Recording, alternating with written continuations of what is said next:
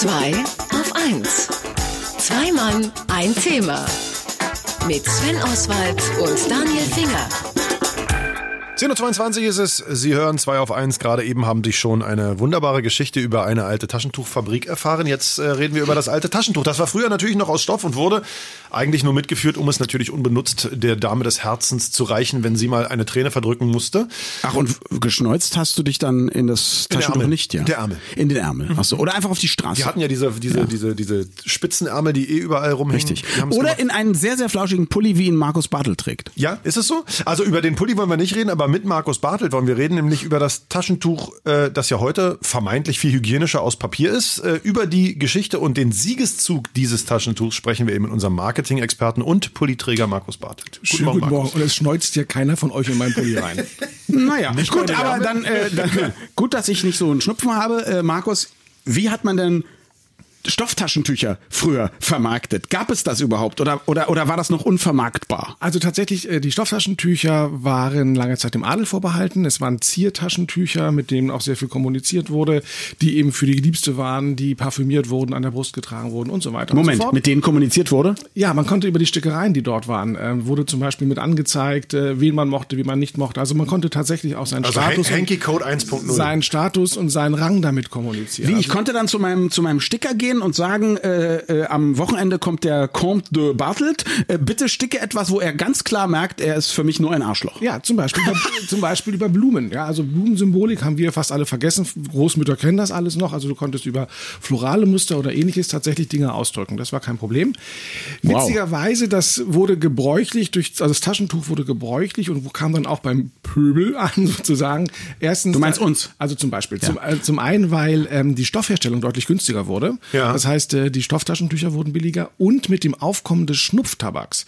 Weil mit dem Schnupftabak, das war eine große Mode, ein Hype eine ganze Zeit lang, der Schnupftabak, mussten die Leute mehr niesen, mehr schneuzen und dafür wurde dann das Taschentuch tatsächlich benutzt. In der Tat, wie Sven richtig sagte, selbst der Adel hat diese Taschentücher nicht zum Naseputzen benutzt. Also in dem Moment, wo es dann runterging, Bürgertum und tiefer, ähm, und eben der Schnupftabak als Mode aufkam, wurde es tatsächlich zum Schneuzen. Das heißt also, der, der hatte also sich so einen Schnupftabak-Willi in die Hand geschneuzt, in der anderen hat er das schöne Kommunikationsstofftuch gehabt. Der Plebs, der Pöbel dachte, "Hö, passt. Ja, und dann wurde sozusagen freundlich von da an immer ins Stofftaschentuch geschneuzt. Das heißt, man hatte also diverse Auswürfe immer in der Tasche bei sich oder so. Also ich fand es schon immer eklig, so ein Stofftaschentuch. Äh, Ich weiß, auch mein Vater hat äh, früher Stofftaschentücher benutzt. Fand ich ganz furchtbar. Ist es denn wirklich so unhygienisch, wie ich jetzt denke? Also verkauft wurden die Papiertaschentücher natürlich unter diesem Hinweis. Zum einen, dass es handlicher ist, dass es hygienischer ist und daher ja auch der Name von einer äh, ganz großen Marke Tempo. Äh, In den 20er Jahren ging es ja um Schnelligkeit, die ganze Zeit war eine sehr schnelle Zeit. Äh, Ging es eben auch darum, du sparst Zeit, weil du diese Stofftaschentücher nicht mehr waschen musst. Waschen in den 20ern war immer noch mit Waschzubern und sehr umständlich. Und Bügeln. Und, und Bügeln hat Zeit gekostet. Das fiel weg mit den Papiertaschentüchern. Viele haben sich in den Taschentuchmangeln der damaligen Zeit ihre Finger platt gedrückt. Das war eine, eine schockierende Szene. Wenn du heute guckst, dann ähm, stell, wirst du immer wieder finden, dass Wissenschaftler auch sagen, nee, das Stofftaschentuch per se ist nicht unhygienischer. Wenn du es regelmäßig wäscht, wenn du das natürlich jetzt wochenlang in der Tasche trägst, dann ist es sehr unhygienisch. Wenn du aber sagst, ich habe ein Stoff, Stofftaschentuch am Tag und dann kommt es abends raus und wird gewaschen, dann ist es nicht ähm, hinter dem Papiertaschentuch Ja, anzusehen. das ist dann auch so Rationalisierung. Nicht mehr als ein Stoff, Stofftaschentuch am Tag. Du hast, also hast gerade die große Marke Tempo schon erwähnt. Es gibt dann äh, die die zweite große, glaube ich, äh, aus den USA, Kleenex oder so sind so, die man kennt. Waren das es gibt noch die Softies aus der Tüchertasche. Die Softies, aber die, die sind, glaube ich, etwas später dazu gekommen. Also sprich, wer hat's denn erfunden? Wer hat denn, ist, ist das, äh, äh, ist, ist Tempo der Erfinder sozusagen des, des modernen äh, Papier, äh, Papiertaschentuchs? Oder? Also das, das Papiertaschentuch hier bei uns wurde von einem Herrn Krumm 1894 das erste Mal zum Patent gebracht. ah, ich erinnere mich. Oskar Rosenfelder hat es 1929 unter dem äh, Markennamen Tempo angemeldet. Fünf Jahre zuvor wurde die Marke Kleenex von Kimberly Clark in den USA angemeldet. Die haben sich aber lange nichts getan, weil Tempo war für den europäischen Raum, Kleenex für den asiatisch-amerikanischen Raum, so wie für uns heute Tempo ein Gattungsname geworden ist für Papiertaschentuch. So wie Bartelt ein Gattungsname für Marketingberatung genau, geworden so ist. vollkommen Richtig, richtig. ja, richtig. So ist es Kleenex in den Vereinigten Staaten. Das heißt, ähm, es lief parallel dazu und ähm, sie haben aber dann relativ schnell auch hier den Markt erobert. Das heißt, ähm, schon in den 50er Jahren ist die Milliarde-Marke geknackt worden.